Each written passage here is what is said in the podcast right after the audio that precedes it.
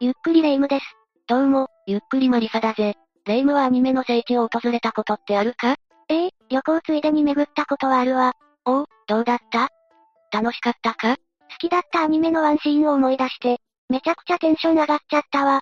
あまりに嬉しくて、記念写真まで撮ったわね。かなり楽しんできたんだな。そういうマリサはどうなの私も半分の月が昇る空っていう作品の聖地に行ったぜ。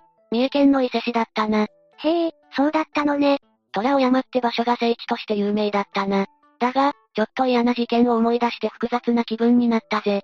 事件って何なの実はそこで、女子高生が殺害される事件が起こってしまったんだぜ。アニメの聖地が殺害現場になっちゃったの殺害事件が発生した日はくしくもスーパームーンが見れる夜だったんだ。作品のテーマが月だったから、これまた複雑な気分になったぜ。そんな偶然あるの驚くのはそれだけじゃないぜ。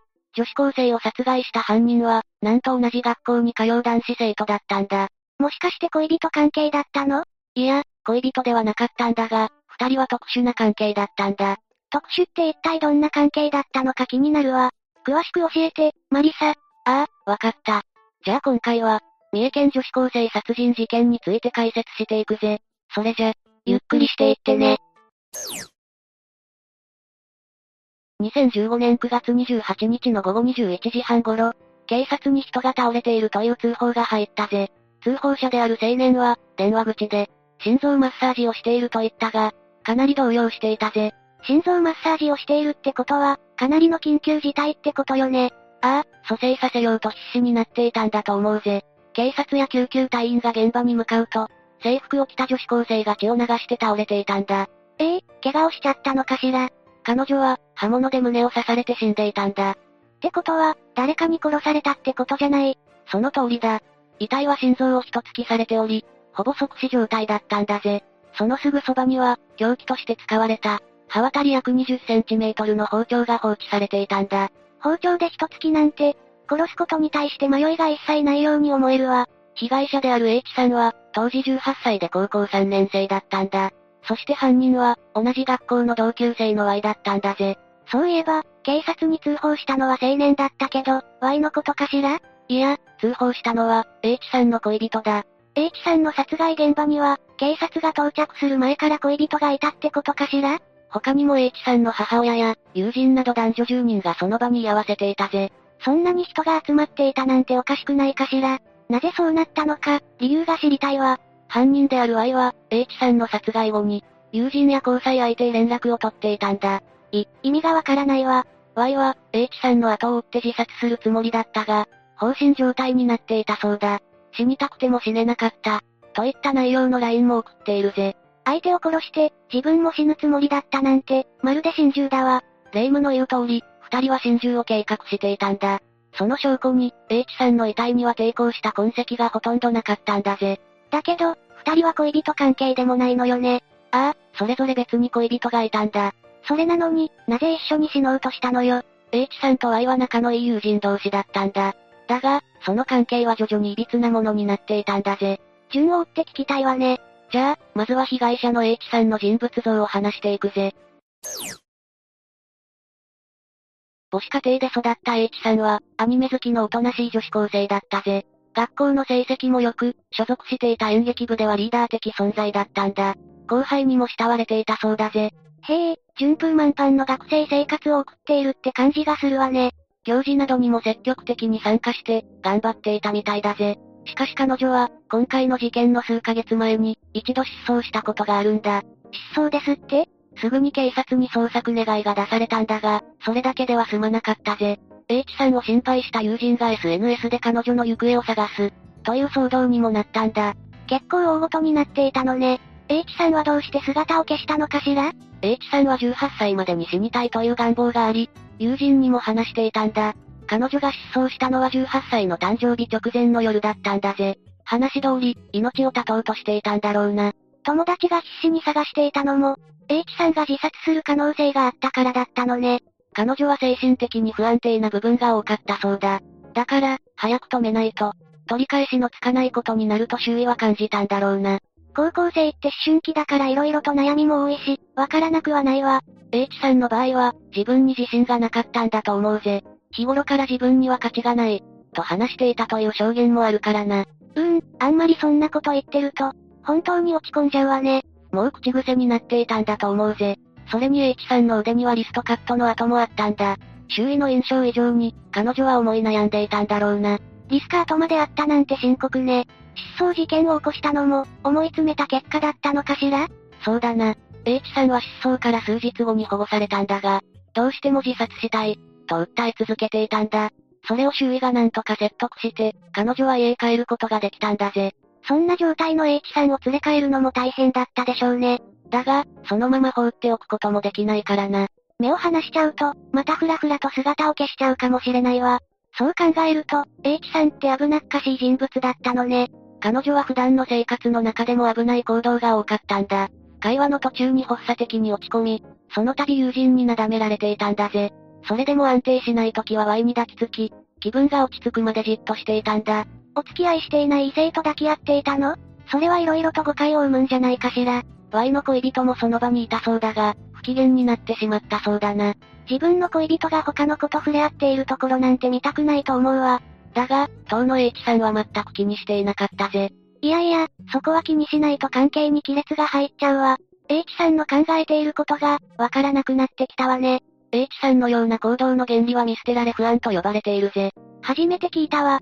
どんな意味なの恋人や友人から見捨てられそうだと感じると、なりふり構わず行動してしまうんだ。大きな声で泣き出したり、自殺をほのめかしたり、リストカットをしたりするんだ。見捨てられないように気を引こうとするわけだな。 ?H さんの行動は、それに近い感じがするわね。この行動は、境界性パーソナリティ障害の症状の一つでもあるんだぜ。 H さんは境界性パーソナリティ障害の可能性があるのまあ、断定はできないぜ。彼女は知り合いの中でも、特には家執着していたぜ。そうね。不安になった時に抱きつくほど、Y のことを頼る相手として信頼していたんだわ。 Y は H さんを拒絶するようなことは一切しなかったんだ。そんな彼に、H さんは甘えたかったのかもしれないぜ。けど、それって友達の範疇を超えていないかしらむしろ恋人同士に見えるぜ。二人は高校2年生の時に同じクラスで、3年生になってからはクラスが離れてしまったんだ。それからもずっと、一緒にお昼ご飯を食べていたんだぜ。二人が付き合ってると思い込んでた人もいたんじゃないの可能性はあると思うぜ。それだけ H さんと Y の距離は近かったんだ。親友以上、恋人未満ってやつかしら恋人よりも重要な存在だったのかもな。Y は H さんを受け入れ続け、二人はすっかり共依存の関係になっていたと考えられるぜ。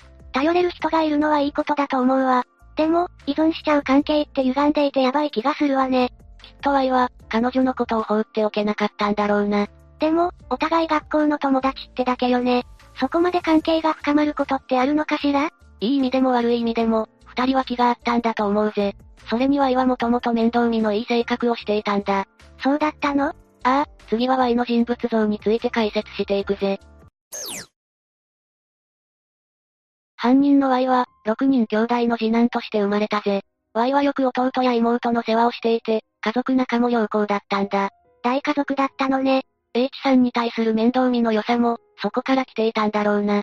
同級生の女の子というより、世話の焼ける妹みたいな感覚だったのかもしれないわ。 Y は周囲から、真面目で優しい人物としても認識されていたぜ。近所の人とすれ違う時も必ず挨拶をしていたんだ。悪い噂とかはなかったのかしら特になかったみたいだな。事件が発覚した後も、周囲は Y が犯人であることを不思議がっていたんだ。人を殺すような性格じゃないって思われていたのね。家庭も平和だったからな。年中行事はみんなで祝っていたし、兄弟の運動会にも家族総出で応援しに行っていたんだ。絵に描いたような仲良し家族だったのね。そんな家庭で育った Y が殺人犯になるなんて、誰も思っていなかっただろうな。ええ衝撃的だったと思うわ。ちなみに Y の家庭は、事件が起こる5、6年前に伊勢市内に引っ越してきたんだ。そして当時、同じ中学に通っていた H さんと仲良くなったんだぜ。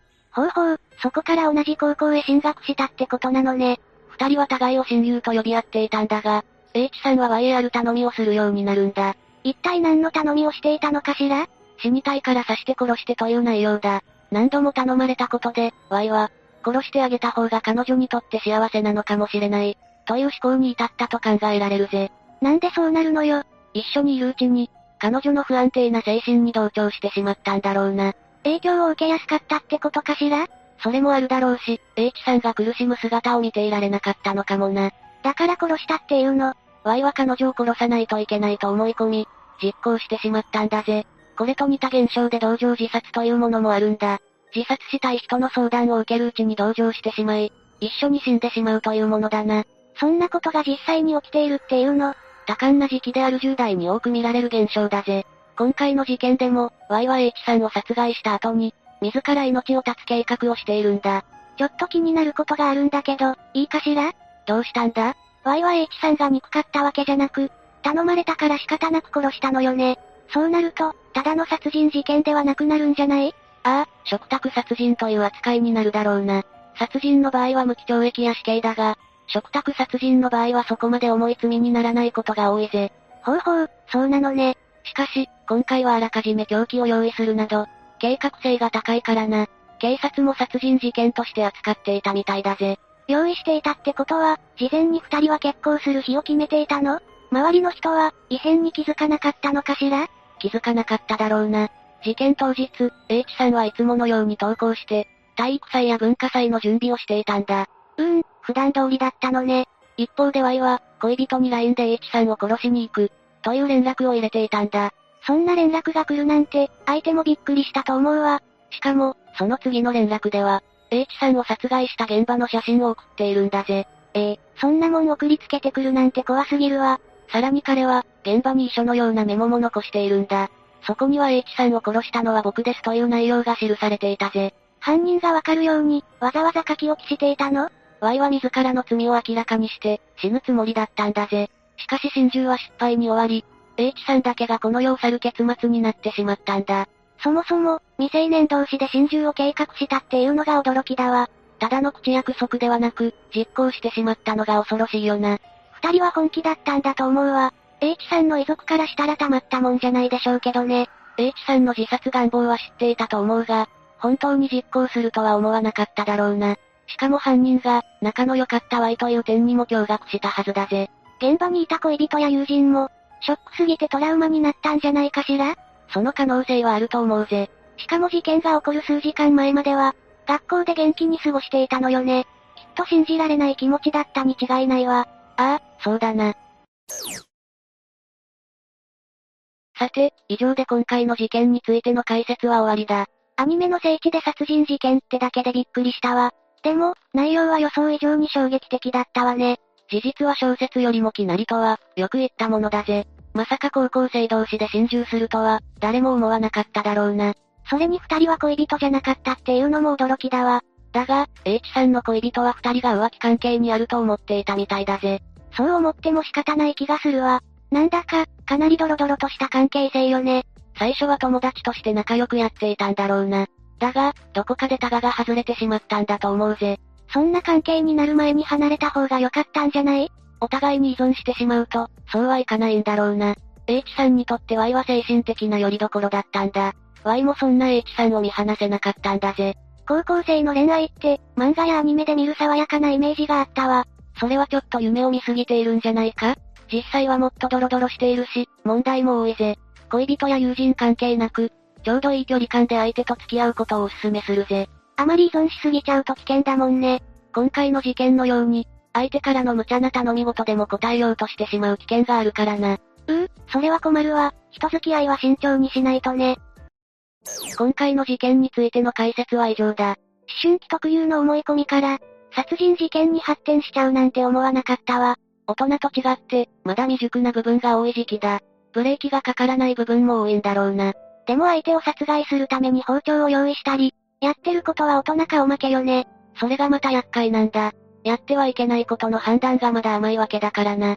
自分たちでも、止め方がわからなかったのかもね。霊夢もその辺の判断をちゃんと身につけておくことだな。そうね、一歩間違えてしまえば大変なことになってしまうわ。もし私が判断をミスっていたら、ちゃんと止めてよね。ああ、もしそうなったら霊夢を殴ってでも止めてやるぜ。ありがたいけど、優しくしてくれると嬉しいわ。私の右ストレートをお見舞いしてやるから安心してくれよな。